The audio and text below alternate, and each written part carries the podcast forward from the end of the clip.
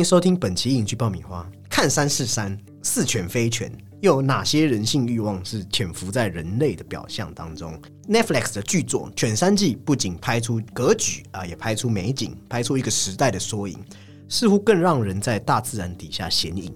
本集也将由我 Summer 还有鸡哥，嗨，大家好。哎，来看看这部有可能攻下金球奖，甚至攻下奥斯卡的年度大作，到底在探究的是什么样的故事？讲到这个，我会提到说，哎，这一次 Netflix 确实在拍摄《犬山记》的时候，那真的有感感觉他们那种攻奖的他们的那个决心。对，然后因为你也知道啊，之前好像是前年吧，在那个爱尔兰的人那时候好像是他们攻占最多奖项的时候，但是好像最后没有拿到最佳影片。那他们也是距离这个奥斯卡，也就是他们要证明，因为你知道 Netflix 的一般用户是比较偏通俗一点嘛，就是在走商业电影这块。那入围这些电影艺术性很高，不一定符合大众口味。但是 Netflix 不需要靠这些电影得奖来获得更多订阅用户，你知道？所以我觉得他参加奥斯卡或金球的更大意义，其实就是要向影视界还有创作者宣告他们的这种包容性。对，就是他们不止在商业，连这种呃剧情或是说呃比较可能艺术取向之类的片，他们都是有这样的能力。距距离这个最高殿堂可能只有一步之遥。对对对对，那我们看完真的会，我们蛮喜欢这部片。那呃，我们也可以跟听众透露，我们本来是要做安妮特。那这两部真的都很棒，一个是《砍城影展》已经有引起一些好评的电影，那一个是他即将要参与这些明年的这些奖项。那我们在权衡之后，那我们也可以卖个小关子，安妮特我们可能也会在我们年底会有一集十大电影啊，它应该会在这里面，我们会再来跟大家聊聊安妮特。那今天就是 蛮确定的吗？蛮确定吗？那 因为安妮特比较两集啊，前三季我觉得是可以很。很很多人都吃得下去的，对。那安妮特，因为他本来本身这部片跟所谓我们讲导演里欧卡霍有一些密不可分的连接。那对于很多呃年轻听众或是没有在注意影视的人，可能不知道里欧卡霍的一些事情，那就会对安妮特的觉得说，单纯在看一部暗黑歌舞剧没有代入感。但《犬山记》应该不至于有这种感觉。那《犬山记》我们自己看完的直观感受啊，我们现在先聊直观感受，也不要做太多分析。我觉得很厉害，是这部片就是要你看。对，没有啊？你怎么想？它其实没有一些多余的画面，而且它东西很线性的叙事。对，但是这种平有一点平缓或是平铺直叙的下面，其实它是里面蕴含的情绪，或者是它这种有一种暗潮汹涌，有一个潜流在流动。对，啊，没有特意的镜头，他要给你感受什么？我们讲浮夸一点，他让你感受这部片的呼吸，那种无处不在情绪的孔洞，你可以好像感觉到这部片的脉动。哇，我觉得他因为镜头真的很会拍，包括每颗镜头对光影的细微捕捉，还有多层次的欲望啊，我觉得真的会很有感觉。你会觉得人是不是所谓的唤醒兽的拟态，兽又是人形的显影？那等一下我们当然会细谈这些隐喻代表什么意思。那值得一提的是，我觉得这一部作品的配乐也是很有名的，Johnny Greenwood，他也给故事。蒙上一层神秘感，因为他用了很多弦乐的曲折，还有一些尖锐的感觉。那就像鸡哥讲，把这种参差不齐的潜流，干嘛呢？把我们的情绪引导到某个方向。那或许就跟片中常常在讲的，哎，你凝视着山，你已经分不出来是全影还是这是我们的情欲。那你会发现这部片的弓弦紧绷的悬疑氛围，被这个导演曾康平啊操作的这种张弛起伏都非常的厉害。这部片有一个词，我觉得简单讲就是最柔弱的往往也最锋利啊。或许很多人看完会有这种感觉哦。那或许跟导演的一些视角也有关系。它的这个锋利之处，其实也在于就是我们对结呃对结尾，它其实有一个小反转。对，但是它我觉得它呃可怕锋利之处就是，你知道你你把这部片看完，你看完这个全貌之后，你再仔细的回想，嗯，那些可能不经意的画面等等的，哇，一切都是。他他都是别有用心的，环环相扣，很很很厉害。对他东西都都做的很有效率，没有浪费，没有赘肉。对，没有赘肉这个形容还蛮好的，就是很 BNI 体脂体脂肪很低，很健康吗？也不能说也不能说很健康啊。以一部好的影片来说，它。没有明显缺点，就是你讲最露弱就是缺点的话，他没有太明显的缺点，因为这是大师之手嘛。曾康平真的是个大师，他是纽西兰裔的电影导演，然后同时也是呃国际上真的非常有名，最有名的就是《钢琴师和他的情人》，那是他的代表作。对，那他也真的有得过所谓的坎城影展的金棕榈奖啊，甚至奥斯卡。呃，史上第二位受到提名的就是最佳导演，在当时了。后来我们也知道，就是像赵婷，后面也有受到一些肯定。那在这个犬山纪太得到这次威尼斯影展的最佳导演，就是我们的银狮奖。那那讲到真康平，我们按照节目的老调，所以一定要先来聊一下啊背后制作的这些技法，还有导演。先从导演来讲的话，其实真康平被很多人认为他对性别政治和女性在家庭领域的丧失的持续关注。啊，丧失就是女性功能丧失，我怕听众听成那个僵尸。商品那个 商品，no no no，就是女性在家庭功能丧失，是认为是她女性主义的证据。但是曾康平从来不认为自己是一位女性主义导演，他反而呃喜欢说自己是用一种比较模棱两可的方式来引发大家讨论。对对对对对对。那其实为什么会被这样提到？因为他的女性角色，你去注意关注的话，她的特点就是里面的女性角色通常都拒绝服从。这往往也导致了那些角色的固执，导致他们与父执辈啊、丈夫啊、啊父权秩序沆瀣一气的女性直接发生冲突，本质上就会让他电影多了这种不安的元素。也正是他细致刻画这些女性遭受的不公平的身体或精神上的暴力，所以有人会认为这种。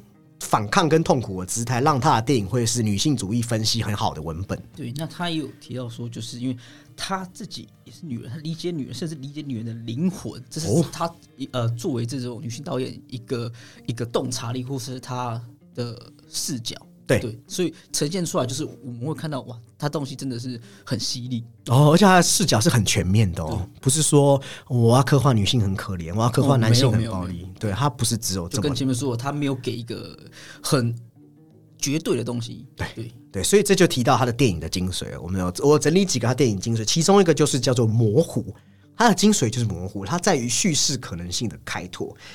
换言之，曾康平很常关注那些看不见或没说出来的东西，正是这种意义上的开放性，给所表达主题和问题带来的力量。那让听众啊，不让观众啊，这 录太多 podcast，让听众，让观众可以去自己解释自己所得到的讯息。开个玩笑讲，他对于观众该想什么或该如何回应并不感兴趣，可以可以这样说。那其实模棱两可概念在艺术电影的话语也是那种关键特征，那也是曾康平用这些术语定义了自己电影的部分原因。那加上他的电影的模糊性不是局限于角色而已，他也会用不同的调性，可能有一点某种剧的元素，又有一点喜剧，又有一点什么剧，他会让戏剧有一种模摇摆不定的基调。对，而且它的顺序有时候是会先呃制作出十到二十个镜头，同时之间他没有先去考虑太多剧本上，反而是用一种画面来达到他说他要的气氛或是基调，然后把这一种方式变得流畅可行。哎，我觉得这很厉害，因为我我有上过剧编剧的课嘛，那剧本要这样写，你要有点去戏。去戏剧化的概念，然后你要去铺排很难呢，这非常难。而且他的那个镜头的其实是来自于他的那个草图，因为他其实喜欢就是诶边画边考虑主题这样子，再延伸出他的画面，对，反而不是把这个所谓的剧本或是演员摆在第一位啊。而且他考究的真的很细。讲到这一次《犬山记》，他的服装，《犬山记》其实讲的是。我们要定义自己身份，跟掩掩掩盖自己的真实身份。那他有讲到说，他觉得拍摄这部电影的先决条件，他想要帮男主角，就是我们等下会聊到 Cumberbatch 所演的 Phil。那他想要帮 Phil 创造一个他认为可以当做是盔甲的东西。他想要把服装作为一种保护，作为一种男子气概的服装，掩饰我们内心对自己真实身份的焦虑跟自我憎恨。所以他服装什么也都是在进行这种研究，所以他和他的团队在做一些服装上面的预设的时候，他们不会受到，因为这部片是西部片嘛，他们没有被那些西部该有的装扮所捆绑，他们是自由，他们有查资料没错，一定会查资料，没有那么不认真，一定会查，但他们不想要被这些资料所绑住，他们注重的是就是我们讲的感觉和质感，也就是有讲到潜流，让他可以让你可以感受到情绪跟紧张感，他们在就是。呃，我看他们就是说，在摄影方面，他们这次的画面首要目标其实是要铸造一个完美的山峰。对，对你讲到一个重点，因为他找到了这个摄影啊，也是个女摄影师，叫做 Ari Wagner。那他很想要找一个女的摄影师，他喜欢这种男女能量的平衡，因为你知道这部片已经都布满牛仔了。对。那当然，他在做这个，你会发现他探索他自己创造世界的情感和焦虑，然后呃，想要把故事背景优雅性还原成立体的啊，然后让男子气概在这种脆弱的漩涡中跋涉。诶，其实他在采取，因为你刚才说要让这个山峰看起来很很雄伟，或是很对他要真挚完美。呃，导演跟摄影他们对作品的要求。对，那他取景的时候，他就要找一个很很宏伟、很美的东西嘛。所以他里面故事背景是拍蒙大拿州，但实际上他是在遥远的那个纽西兰南岛。纽西兰，对对对对对，因为这边纽西兰好像真的是很多哦哦拍片的好地方，魔界啊，看看魔界就知道。对对对对对对对对对，然后加上他自己又对那边很很了解，哦。那他其实有讲到，他这一次他要用阳光漂白的世界的外观，所以他们采用了草和山的颜色，并将这些东西作为基石，使用自然色调，像毛皮、毛皮肤、皮革、木材、草和天空。那除了除了啊，里面角色就是 Christine Dunst 演的那个粉，他穿的粉红色服装，Rose 的服装。对，还有 feel 在那个里面的那个柳林啊，就是他在那边自我秘密隐藏的那个柳林，他让这个设计偏离了刚才讲的这些，但是他还是主要还是要设计出我们讲的水树荫绿色植物，让你想要躺在上面的柔软草地，所以他其实是在这方面要让你有这种大自然的感觉。那而且他在摄影的过程，他也注意到一件很好玩的事，像呃 Wagner 其实有用一些手持摄影，那他发现 Cumberbatch 哦 Cumberbatch 真的是个很厉害的演员，那。Cumberbatch 其实，在进入到这个片中的时候，他就是一直用 feel 的身份活着，有点像我们讲的方法派的演技。那 Cumberbatch 他发现 Cumberbatch 和 Wagner 的手持摄像机产生了安静的交流啊，对于是说他们的那种互动像是在跳舞一样。对他觉得那是他的描述，对对，让他难以忘忘怀的一部分。当然，他也笑着说，他是在宣传电影的时候，就是 Wagner 说他其实是在宣传阶段才真正认识，就是 Cumberbatch。因为他花了太多时间和 Phil 在一起了，啊，这个也是很有趣的一个部分。那评价这一部电影有一个特色，就是当你看完的第一个感受，那到后来你在脑海中萦绕的方，你会在脑海中又又跑出一个一种自己另外一个想法。也就是说，他为了做到这一点，他让你每次回顾都有不同感受。所以，曾康平他有意识采取了客观的拍摄方式。怎么说？他不会在重要时刻。特别去在哪个人身上，也不会像一些戏剧会转移焦点来吸引你的注意力。他要讲，我们不想让观众相信任何事情，或是引导他们做出特定的判断。无论如何，作为观众，你一定会有自己的偏见，所以他要让你其中的这些东西不是一百趴正确的，认识到他们是你自己的假设，而不是你被操纵的。我他认为这是他认为这部片他最满意的部分。那另外这部片的话，我觉得也是可以看到曾康平很爱用这种古典主义的叙事风格，很克制啊，然后又精准。那包括我们讲的自然的空镜啊，这种粗犷悠远的镜头，甚至有章回体的叙事结构，对的，它不是一个篇章一个篇章。那有一个特别拉出来讲，因为这部片非常内敛沉静的原因，就是因为演员有那种欲说还休的感觉，所以我觉得是留白。对，留白是这部片很很特别用到的方式。对，但是他的留白是在你看完这，你却又明白一切。对，像是你会发现，想要做到这种方法，你要对故事的这个布局很了解，因为你戏剧不可以乱流嘛，你要何时该收，何时该放。那像是他就有省略了，等一下我们会讲到里面，Rose 跟他的老。老后来老公结婚，他直接省略他们的一些东西，然后跳到跳到他们另外一个情，就让这个主线叙事留下很充足的空间，反而是用一些生活细节来让你可以进入到角色的认识，而不是用一些我们好像约定俗成一定会看到的一些东西。还有在摄影方面的话，也用了一些框中化的技巧。如果你有看第一个镜头，第一幕就是对，也好像在叙说我们这部片的男主角，或许有一些他的困境困在里面。就随着平移，他其实已经呃，他被困了好久。对对对对，而且你他的那种东西要怎么讲？因为他是女性视角嘛，那为什么他这次要来拍这个？他他这个论点，或是他这个想法很很棒哦。他想要用女性凝视，我们通常不是常常讲男性凝视、男性凝视什么的，但他想用女性凝视来拍摄剖析男性和男性气质，甚至要挑战这些父权制，或是嘲讽一些所谓的资本主义。然后我觉得这是比较少看到影片会有用这种角度来探讨。同时，他这部呃，因曾康平还有一个特点是，他算是欲望描写，他很会描绘欲望。他很厉害，是知道他是把握人类的欲望大师，他会挖掘那些隐藏的情感啊，我们不知道被他调动了什么，而且他不是把欲望，就是你知道有些欲望会拍的很煽情，对他不是赤裸裸的用可能用对白或直接画面呈现给你，反而是一种很意象的东西。对，其实曾康平他就有讲过，他说欲望跟情感一样。不是一个独立的东西，你不能专拍几个场景就来推动。它应该是在每个角落都会有一点点的出现，对，给你一点这种暗示也好。对，换言之，它不是很极端。就像你对一个事物展现欲望，你是在生活中不经意、不经意、不经意的透露。对，好，那我们大概对于曾康平还有全三季的一些。摄影啊，这些等等的，我们就大致上讲到这边。那我们等一下就要进入到剧情的部分。《犬三季》这部片改编自美国作家叫 Thomas Savage 的1967年出版的一本同名小说。那这个萨维奇他生于爱德荷州，那母亲后来又改嫁给蒙大拿一个牧场主，所以你可以看到幼年的少年经历让他在作品除了带来这种浓厚的西部色彩，也或许是跟随母亲这些经历，你在《犬三季》中都可以找到这些影子。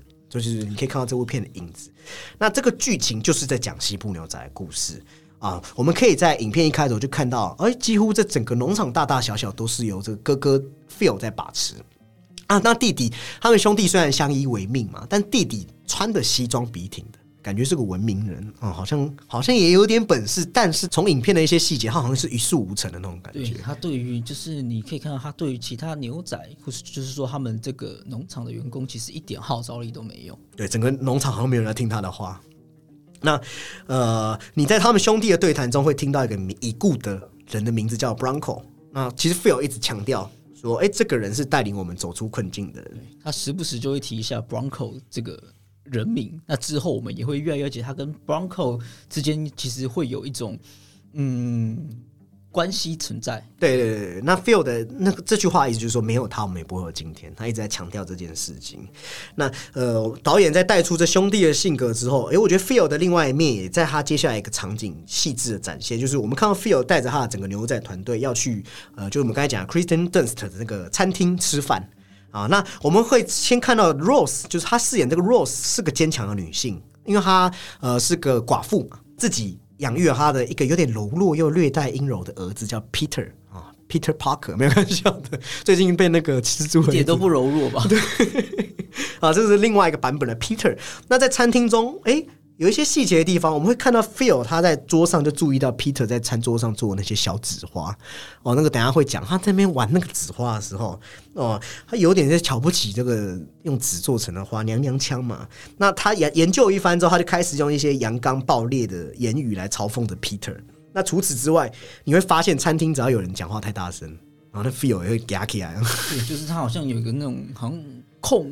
控制狂的那个，对对对对对对，老大心态哦。那其实你可以注意到，Phil 脾气极度暴躁那一面，导演都有着很很好的刻画。那 Rose 呢？这个其实也是 Rose 也是 Phil 嗤之以鼻的一个存在。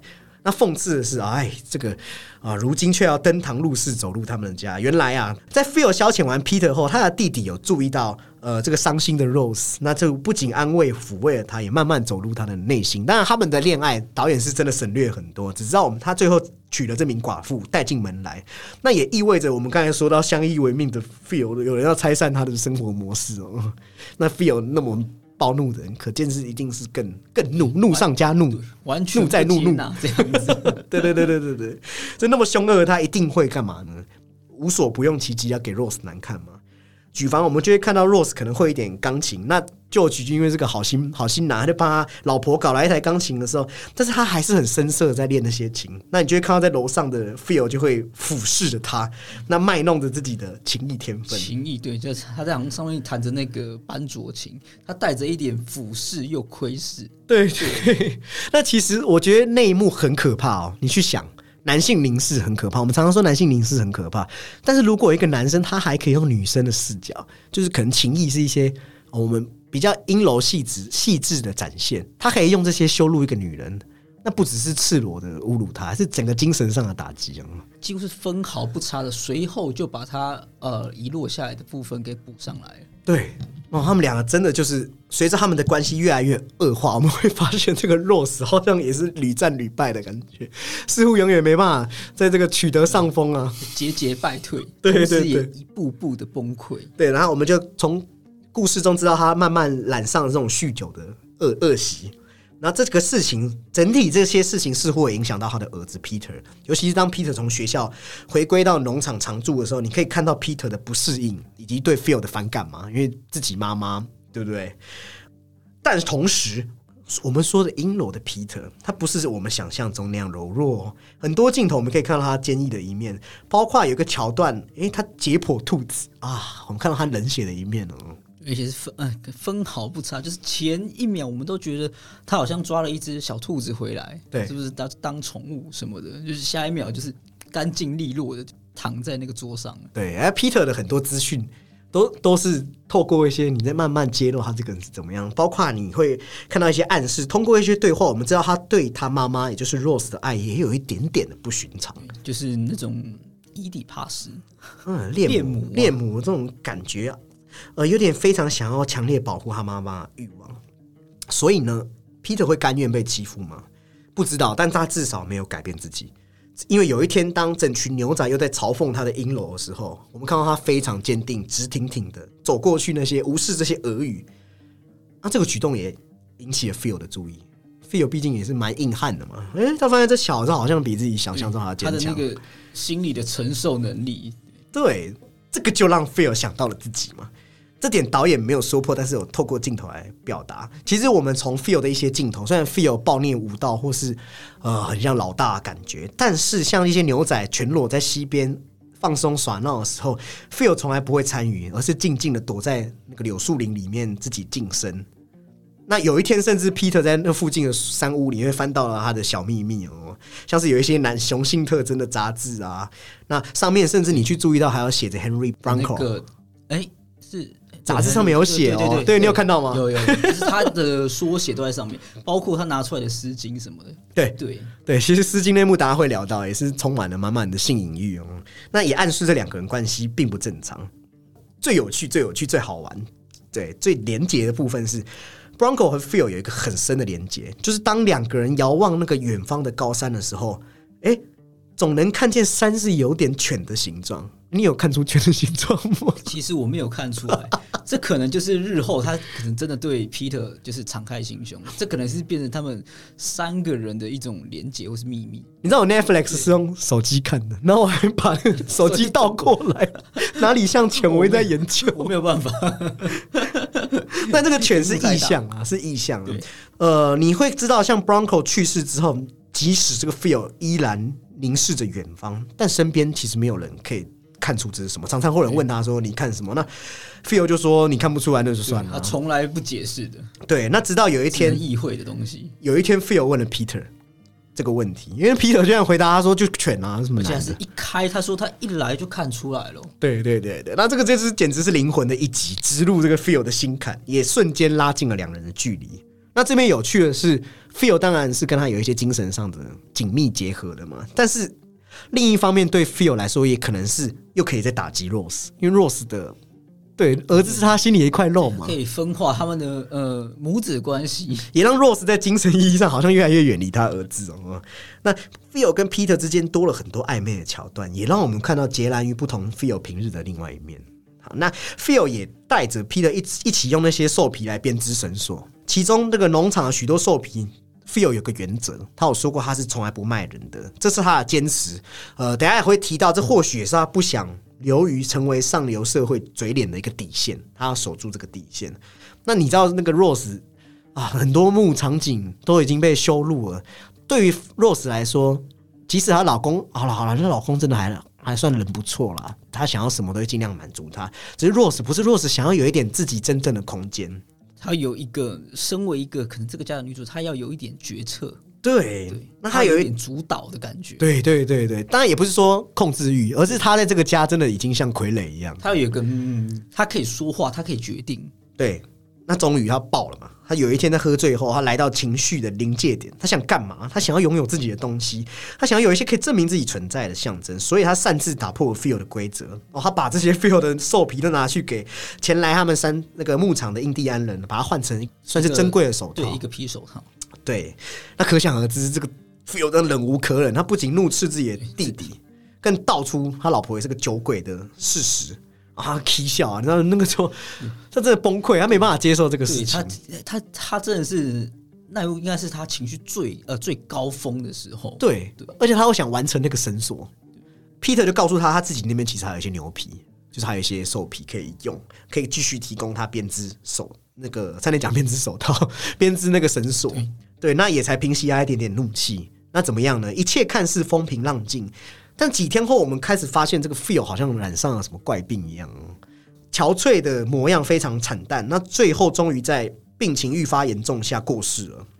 那直到影片的后面，我们才知晓这是 Peter，就是 Rose 的儿子。他为了自己妈妈所完成的一场精心安排的诱杀。他利用剧情中曾短暂听过 feel，因为前面有暗示他有问过 feel 这个问题。那 feel 有说过。他有问他说：“那牛儿会被狼吃掉还是什么吗？”那他有说，其实牛通常都是死于炭疽病了。然后我们会中间有看到一个一幕，是他自己独自去山里去割一只就是牛的尸体，它的皮。对，我们现在也才意会到哦，而且他还有研究，对医学，他有对他其实都有在，就是因为他的本身就是在学这个，对对对对，他本来就是一个医科生，对，所以他很可怕，他巧妙的利用了 Phil 对他的信任，场景接到。葬礼，我们看到破碎的家庭看似拼凑回去，但独却始终是 feel 那块。但是 feel 那块又是像一个畸形形状的拼图。很讽刺的是，你会感觉这个家庭似乎少这一块，多这一块都不代表完整。那 feel 的爸妈似乎也拿这个儿子没办法。那他也象征性的，好像把这个女主人的地位交给 Rose 一样哦。那这真的代表幸福吗？或许我觉得未必哦。这部片就是厉害高明在这个地方。我们在剧情大致上到这边告一段落。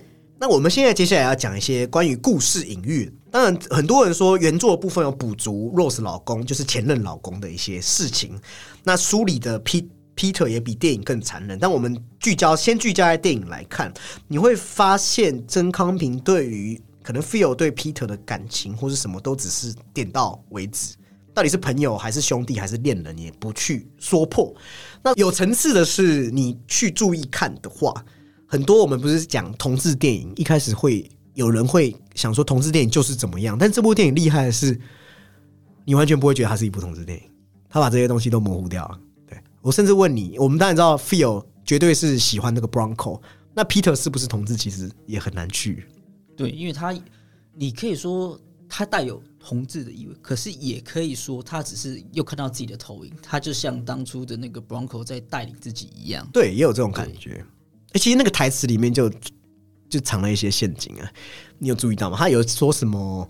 我们农场是因为有 Bronco 才可以存活起来，但是这是个这是个这句就是谎话。啊农场其实他们是经营主，哎，Bronco 教他用那些亲自下去干活的方式，农场才可以活下来吗？没有吧，并没有啊。所以其实这里面已经光是那个台词，你会发现在讲的时候，George 是心不在焉在听的，因为他们大概都感觉到这种感觉。对，可是 George 对，嗯，对 Phil 其实很多时候都是话不投机的。对对对对，他们兄弟。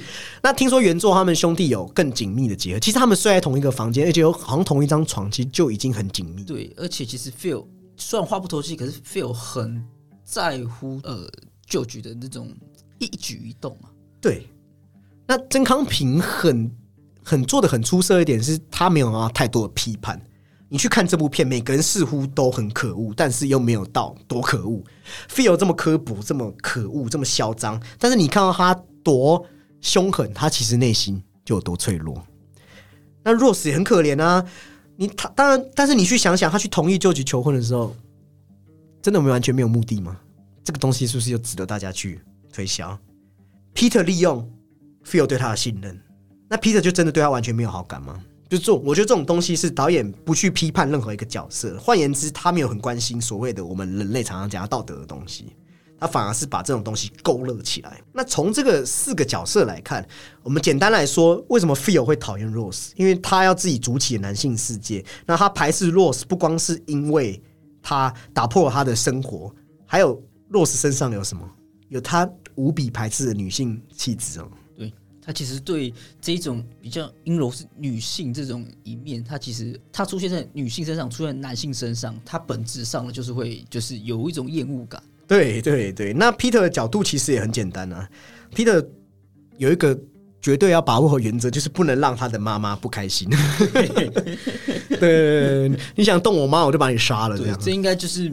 也有可能，呃，当然电影里面明明讲，可能是有可能是他爸爸的这一种遗愿也好，他承接下来，或是我们刚刚讲到他有点这种恋母的倾向，对，所以我们也不知道，你其实用两个角度去想的话，他其实都不会有太大的冲突。嗯嗯，而且对他来说，他他对妈妈的设想是很全面的哦。他不是只要独占他妈妈，对他来说，他想要看到他妈妈真的幸福，他他要他开心这样子。所以，George 在他心中简直就是个工具化的象征，就是他很无害。所以有一天，旧局如果家暴他妈妈，他就会把他舅舅除掉。你可以可以这样去大概是这个呃非常大的可能性啊。对对对对对对对。那在探索仔细细究这四个人物以前，我想要先，我觉得有一幕曾康平有一幕拍的很好，就是对于这种同志的描写。你们还记得 Peter 跟 Phil 有一幕，就是那个同抽一支烟的那个烟雾。嗯，那他运用这种烟雾缭绕的效果，好像也在说明有些东西就是像这个烟雾一样，我们无法。在画面上看得清啊，那这种好像总截取片段，让我们看到既有远远的视角，又有这种迷幻的视角，又有这种啊特写。那个烟雾中其实呃带着很很暧昧的情愫在里面飘。对，但是从来都不让你知道那是什么东西。即使他用一些大特写的镜头的时候，你也是像我讲，你只是感受，你去感受这部片的呼吸的力道。那我们现在就四个人物来讲，当然这部片需要赞美一下啊，就是 Phil 的饰演者 Cumberbatch 奇异博士先生，简直就是啊，这个这次演技真的太太令人印象深刻了。我们因为大家常会说他都演一些自以为聪明的角色，像奇异博士或是福尔摩斯，对，但是这个角色他厉害之处就是他不是只有自以为聪明，对他很自以为，但是他同时又很可怜。对，说他到处是，呃，你要你尖锐一点说他可悲也可以了。对，所以他其实是用这些东西来武装自己。原作里面有一段描写，我觉得写的很好，把 feel 讲的淋漓尽致。feel 真的是一个可恶之人，他也有一些可恶之举。呃，像书中有讲到，呃，印第安人因为失去故故土，印第安人因为失去故土，那有一个印第安人就带着他的儿子走了两百多英里的路。然后来看他们祖辈曾经居住的那座山，结果发现这个山林已经被铁丝网和大门封住。那他们当然，他们就只好祈求 Phil 可以让他们在山下扎营休息几天。但是 Phil 只是用嘲讽和轻蔑的口吻，要他们立刻滚回去。从这个这边的叙述，你可以看到这种好像在讲白人移民跟印第安人之间的拉扯，其实，在小说里面也写的很细致。那但是同时，Phil 又是个非常对文明的气绝有这种感觉的人，有没有？他为什么要烧掉兽皮？小说里面的描写有说，他非常厌恶那些把自己变装成就是到上流社会那些犹太人的厌恶，他宁可烧掉，也不想像他父母那样在这些犹太人手中获利啊。里面其中有一个很很很就是很 feel 式的对话，他常常去一家理发店。那你知道犹太人像看棒球，知道早期有些选手是什么？什么 Greenberg？他们 Berg 不是在犹太人的句尾都会有这个名字。那犹太人发达之后，他们把这个 Greenberg 就是改为 Green 哦，像是祖克伯其实也是就是那个 Berg，就是我们讲的。那 Phil 很厉害，Phil Phil 当然知道这些事情，所以他就会他就看着那个啊和他讲话那个先生，他就故意叫他 Greenberg。那他就看着对方脸色变红，然后看着他的妻儿小孩神色变得僵硬。我觉得这部分包括电影跟原著都有讲到，feel 有这种非常可怕的天赋，他可以精准秀出你一个人内心最脆弱的地方，然后再给你一拳，这就是 feel 很很欠揍的地方。那 feel，我记得在电影里有描述他无所不能嘛？听说小说更全面，说什么他大学全 A 啊，然后听一遍就可以弹曲子，他自己也会做一些手工艺品。对，因为电影好像只有提到他就是呃，说是大学的名门毕业这样子。对对对对对对对，他他出自就他自己走过这个上流社会，所以你就可以理解他很厌恶这种东西哦。但是有一个描写也是小说里面有的，关于 Phil 跟 Rose 之间的关系，我觉得这幕很有意思哦。哦对，好像两家人之前是有一点牵连。哦，对，小说之间是一种牵连，但是他有一点真的很厉害哦，他一直嘲讽 Rose，但那是做给 Rose 看的。像有一幕是小说写说，Rose 用了一些山林里的东西，那编织成了花，编织成一些漂亮的东西。那 Rose 做完之后，就是赶快给自己丈夫就 George 看嘛。那 George 表面上赞赞美他，其实内心却是有点怜悯他老婆。他想说：“天哪，你在用杂草做花！如果我 feel 我哥哥看到，他一定会把你嘲笑致死。”好，那事情就这样，他就把它放在客厅。那有一天。就像那个餐厅纸花一样，Phil 注意到，Phil 就把那个花拿起来。哇，他觉得一方面他欣赏这个很漂亮的东西，一方面他也认得出这是哪一些植物，像是可能是长在旭兰边的啊，或是他怎么处理，把它泡在水里让它变浅啊。看看到这些锋利叶子卷曲起来，Phil 想，这个女人不简单，比自己想的还要危险。那此刻他是在欣赏。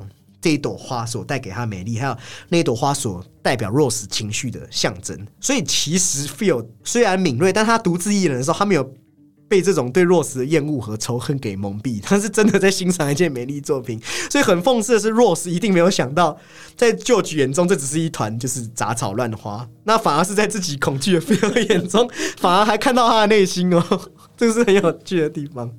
那这也就是影响到 Feel 对文明的态度，因为他父母。从小说跟电影就知道很明显嘛，他父母是上流社会的人。那其实他父母虽然在经营这个农场，但是听说他们是不骑马也不打猎，甚至不到户外去。本质上来说，还是那个文明世界的精英。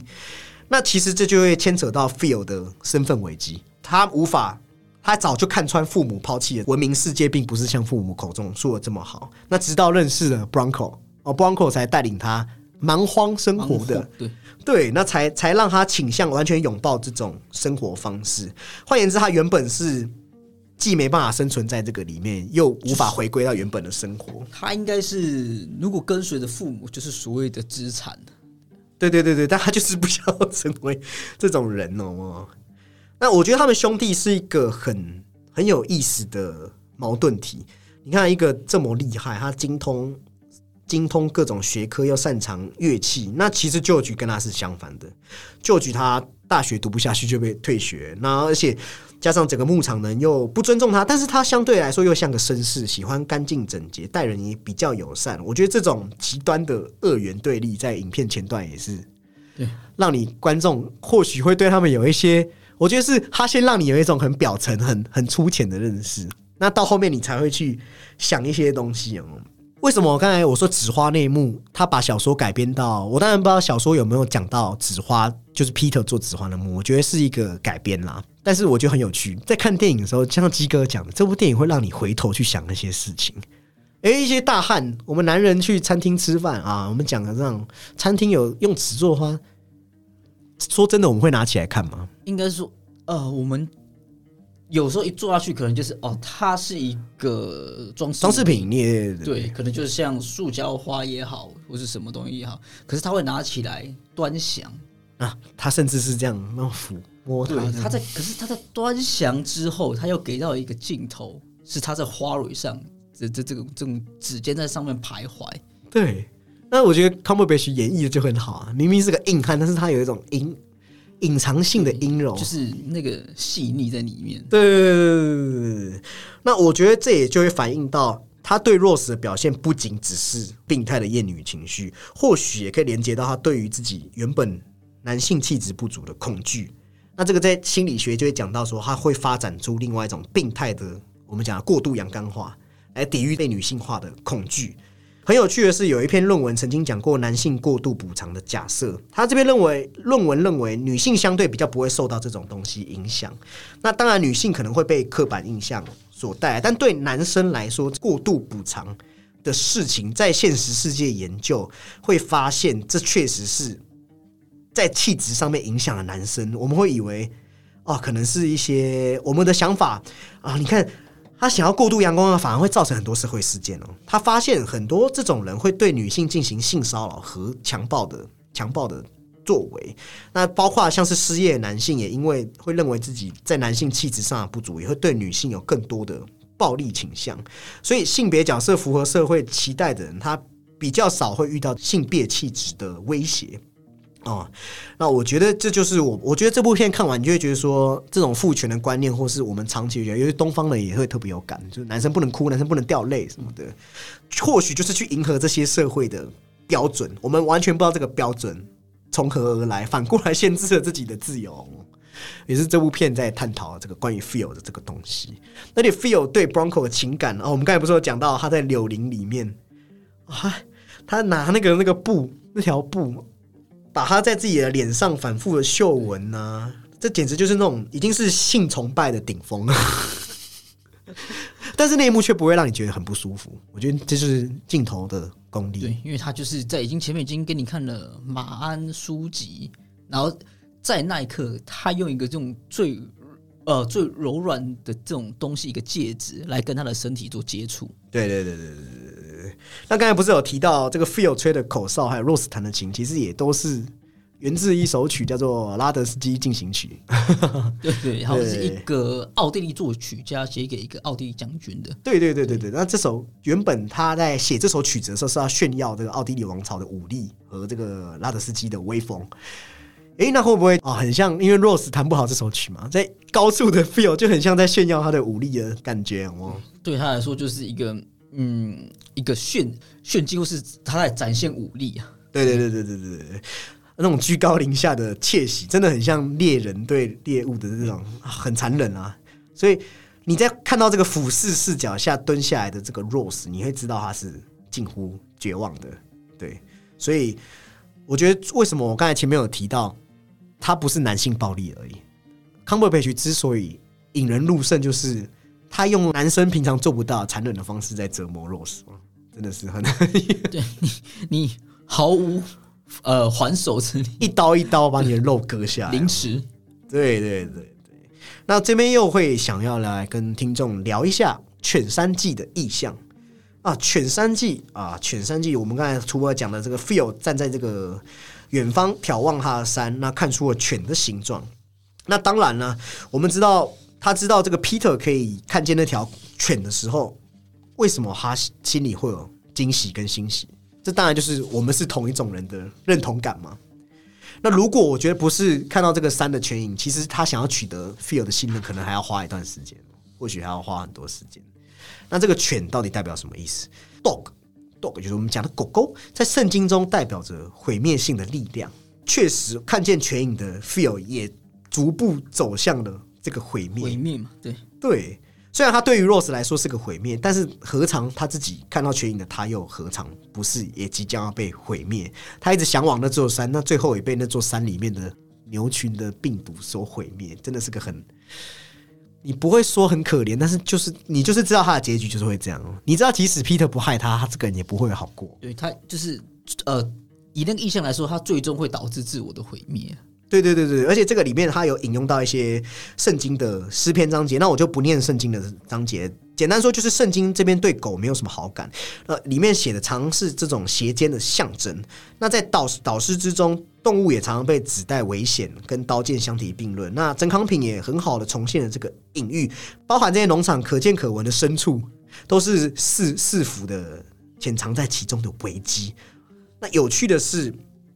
啊！里面我们会看到有什么祷告的画面啊，或是说祈求不要被上帝抛弃啊？那会不会你觉得 feel 就是好像被神遗弃的人？我觉得也是有这种感觉哦，因为他无法在社会展露他自己真实面貌。那他最后他祈求着权，他祈求着一个邪恶的力量，那他最后当然会被邪恶力量所反噬哦。对，因为他一直在满足于呃他人的这个观点，或是他想要成为，因为他其实。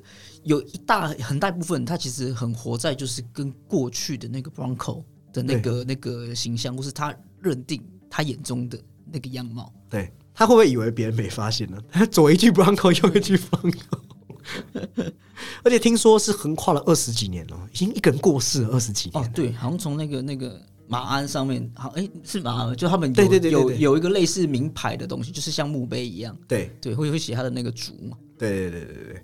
那再来讲讲 Peter 好了，Peter 简单来说就是我们刚才讲的恋母情节。那 Peter 其实有很多桥段，包括他前面也有做过纸花给 Rose，那他也曾经想过 Rose 住进大房子的画面。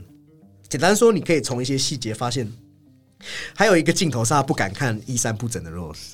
我觉得这些镜头都有带出对这种对，他在那个尝那瓶酒的时候，而且他会直呃，他在某个时时段还会直呼就是呃他妈妈的的的的本名。对对对对对，而且像是 Peter 是个 Peter 是个发现，算是第一个发现 Phil 的秘密的人嘛。我不是说他有找到那些杂志啊，那你除了可以看到杂志知道 Phil 对他有多痴情，以及呃那个杂志保存那么久，或是知道一些他的秘密。好，那他知道这个秘密之后，我我在想 Peter 跟 Phil 真的非常像。因为 Peter 就是非常敏锐，他仅仅靠这些杂志就窥见了 P- 那个 Phil 的秘密哦。本质上你会发现两个人真的非常的接近，他们都知道人心的弱点是什么，只是差别在于一个有没有隐藏，一个没有隐藏。Peter 最厉害的地方就是他是这部片唯一做自己的人。你看 Rose 必须要在父权社会下装出一个小女人的样子，那 George 则是像是社会中随波逐流的艺人。那 Phil 当然是用阳刚来包装自己，但是 Peter 从始至终他都勇于做自己，这是 Peter 最最跟其他人不一样的地方。而且他的做自己反而是别人看不出来，这点是其实蛮讽刺的。对对对对对，其实他他算是一种新时代的观念啊。他虽然跟 Phil 接近，但是一个因为隐藏自己而招致毁灭，一个则是简单说，Phil 的死也才可以让 Peter 生，就是一个生与死的概念了嘛，也算是一种常常在讲的，曾经社会很不能接受阴性或是同志的东西，那那这个东西消亡之后，新的观念才会起来。但我们也没有要去合理化 Peter 的行为，因为 Peter 的很多残忍，从小说的细节描写，还有一些镜头都知道，对他是有他残忍。的对，像是电影里面就有提到他啊，我记得是他说他爸给他的那个建议，好像就是请他要就是不要那么的强势，大意是这样子，就是要他多善良一点这样子。Phil 当然一一一开始听到觉得那句台词很好笑，对这是什么无稽之谈，你强势，你在说笑话吗？但其实我们作为一个观众，就我们一直洞悉到最后，才会发现这两个人其实外表呈现的跟内里其实是截然不同的。对对对，对，猎物跟被猎捕的那个角色其实是不一样的。很像我们常常讲的啊，不要凡事不是你看到的那样，有时候不是你想的这样。或许今天草原是，当然这个大自然定律不会发生这种事啊，但是我就比喻哈，Phil 可能是一只狮子，那 Peter 就是那个羚羊，但是最后羚羊用脚把狮子给戳死了。对，不是你要说他是那种啊羊皮狼啊，对。对对对对对对对，他们这个家族啊啊，那一幕最后一幕真的也是非常的让人感叹，包含那个戒指的传递，好像是这个老 Burbank 他们的夫人对年轻的这个新的旧举夫人，也就是 Rose 的一个认可，但这个认可真的是认可吗？我认为未必哦。对，有其实可以看得出来，他们原本是要，如果 Phil 有家室的话，应该是以 Phil 来承担的，嗯，就是以 Phil 的呃太太，但是如今就是 Phil 已经因故去世了嘛，对，那这个有一种是呃迫于时事或是当下的这种状况，对对对对对对，所以所以等于是说，这种家族还是被这种传统观念所束缚。对他来说，他并没有真正认可，就是 Phil 的弟弟 George，也没有认可他老婆，好像就是不得不要做出这样的一种不得。不。也算是一种微型父系社会中的女性权力交接啦。那讲到女性，当然就要看看被父权社会下狠狠掐住的 Rose。不得不说，Kristen Dunst 真的是表演的非常出色，已经有点，已经完全摆脱她在蜘蛛人里面一直尖叫的形象。这个也过了，哎、应该有二十有有有，差不多二十年，差不多二十年。她的表演是很有层次，她在多个维度上非常淋漓尽致，她的崩溃是逐步、逐步、逐步的。而且他在要换手套那一幕，大家真的是屏气凝神，因为你知道他会发生什么事，但是他已经破出去，他已经不管了。包括他在餐厅里面啊，或是在聚会，有没有？不是有那个市长来他们家的聚会，你都有看到女生在那个社会下，对他很自动了，就是趋于一个比较低的地位，这样子。对，其实就是以前经典文学女性形象，就是好像要被教育啊，被驯化为圣母般，要承载男人的情感，而且要我可以无限包容自己的家庭。对，那其实 Rose 在故事中的描写，尤其是小说，我特别讲说，她是一个城市中产阶级的独生女，父母非常宠爱她，而且。他读完初中之后，他父亲也很乐意在那个年代继续让他可以读高中。那他虽然在高中没有有点茫然，但是他反而在厨艺、园艺上面也都有自己的天赋。那后来他即使是第一任老公的时候，就是 Peter 的爸爸的时候，也可以看到他拥有自己的自主权。包括他爸爸其实是种在小说写的是那种很很那种佛系的医生。好像是一个很慈父的形象嘛？对对对，那等于说你你来看病，你要不要付钱，是你来决定。所以整家人的家计其实当时是在 Rose 身上的。那甚至有一次，他们的附近酒馆有一个妓女啊得了肺病，那她老公就认为说，哦我想要赖让这个妓女可以得到我的治疗。但是你知道那个年代对妓女是很敏感的嘛？哦，那他就想着要怎么说服他老婆。那他老婆就说：“哎，他老婆其实早就已经哦认可她老公这个意念，那就要已经帮早就帮那妓女安排好房间了。那他们就照顾了她，安排她最后一层，但是也让 Rose 的那间家庭旅馆从此被叫做那个 Horror House。呃，甚至在就是城在那个城镇的地位下降。但你会发现，Rose 对她老公将你所给她一切，她是全盘接受，而且她有自主权利跟一定程度上的自我实现。她甚至没有埋怨过那段生活。”换言之，那个时候他是很快乐的。但直到他到旧局家的时候，他真的变成一个房间里的陶瓷娃娃。哎，旧局也不是渣男，旧局真的是对女生很好啊。对，但是旧局的那一种关心跟好，其实有点流于表面。其实叫做温柔的大男人，就像他的那个西装一样，是很表面的东西。对你不要给我多做什么，你要什么我都给你。对，就是有这种感觉。其实小说有讲到，他让他。他希望让他老婆可以买下任何他想要有的东西，但讽刺的是，在这样的经济条件下，Rose 却从来不认为自己拥有一样自己真实拥有的东西。所以在签到我们最后，他想要去拥有自己手套内幕，其实你就可以理解到说，Rose 情绪是 是逐步逐步的，它代表的是一种女性在这个社会长期压抑下，大家对女性常常是这种很表层的理解。那讲到旧局，其实诶，旧局对应到的年代就是大亨小传那个年代。我们常知道一九二五年，那在这个里面，我们会看到那个年代人有什么特色？那个年代都要追求经济嘛，啊，你知道大亨小传讲的就是一种很像泡沫化，当时美国经济崛起的那个时间，崛起又萧条，对，又萧条的那段期间，其实曾康平也是透过旧局的这边，让我们揭晓这种上流阶层的冷漠。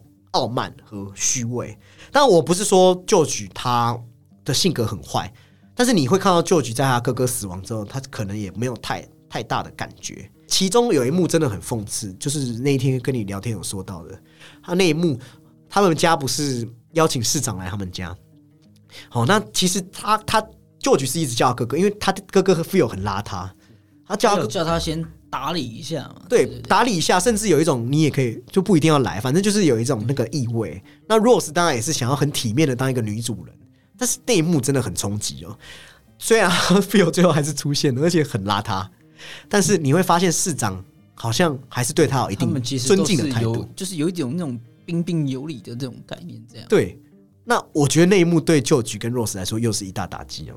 就他们一直妄想要有自己的地位，他们一直想要就是想要借由这一种啊表现出来的体面，对，所以你也可以发现，舅舅无时无刻在向我们展现他对现代文明的向往，还有那种对权贵的攀附之心，包括他从来不会忘记自己西川笔挺的的模样，然后他的这种为人的谦和，或许是有一点做作的，那还有他。付付钱的那些习惯啊，等等的，他讲的一些话，甚至是名贵钢琴，像不像是？我觉得这个对亚洲亚洲人其实很有感哦。这个叫做做面子嘛，就对于这种面子的东西，他把这个面子做极端之后，换来的是这一种在市长面前，人家都没有去羞，就是人家没有羞辱他，他就有有一种自取其辱的感觉在。对对对对对对，其实也是在市长那一幕，就是你感觉好像你会认为。无论你坐拥多少学历，但是这终究跟这些东西、出身这些浮夸表面呢、金玉其外的这种东西无关。事实上，你的虚伪姿态还是一览无遗。就是我觉得这也是这个刻画真康比对人性就像显微镜一样的洞察，我觉得很让我佩服。就是其实旧局这个角色看似是无无声无息，但其实它连接了整个时代的脉络，甚至连接到台湾或是我们亚洲系亚系文化都可以看到看到对这边的这种显影。那我觉得《犬山记》严格上来说跟当年的《断背山》一样，但是。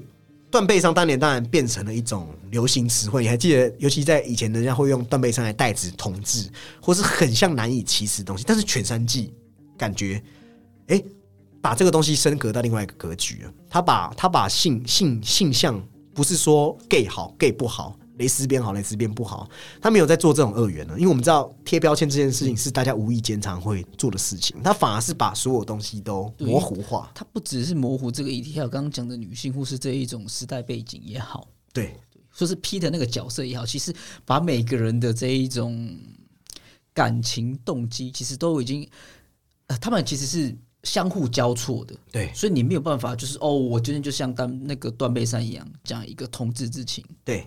反而是他透过这种张力，你会看到 Phil 跟 Peter 表面上一刚一柔的对立，是我们流于表面的假对立。但两人的表象下，其实是对自己、对他人的他残忍，还有生死的漠然，以及生存下去的必须。那当你看到他们在 Phil 在压抑自己。变本加厉的让自己变形的时候，Peter 选择接受自己，也在时代和环境的夹缝中找到一种新的生存之道。包括 Cumberbatch 本人又觉得，他觉得 Feel 过度阳刚化男性气质，就是我们如刚才我们所讲，就是一种防御机制。他觉得那个就是他脆弱的象征。他一旦对 Peter 动情，就是就是已经戳到他软肋，已经破功了，对吧？那情感阉割也是这部片常在讲的。事实上，男生就不能有阴性的。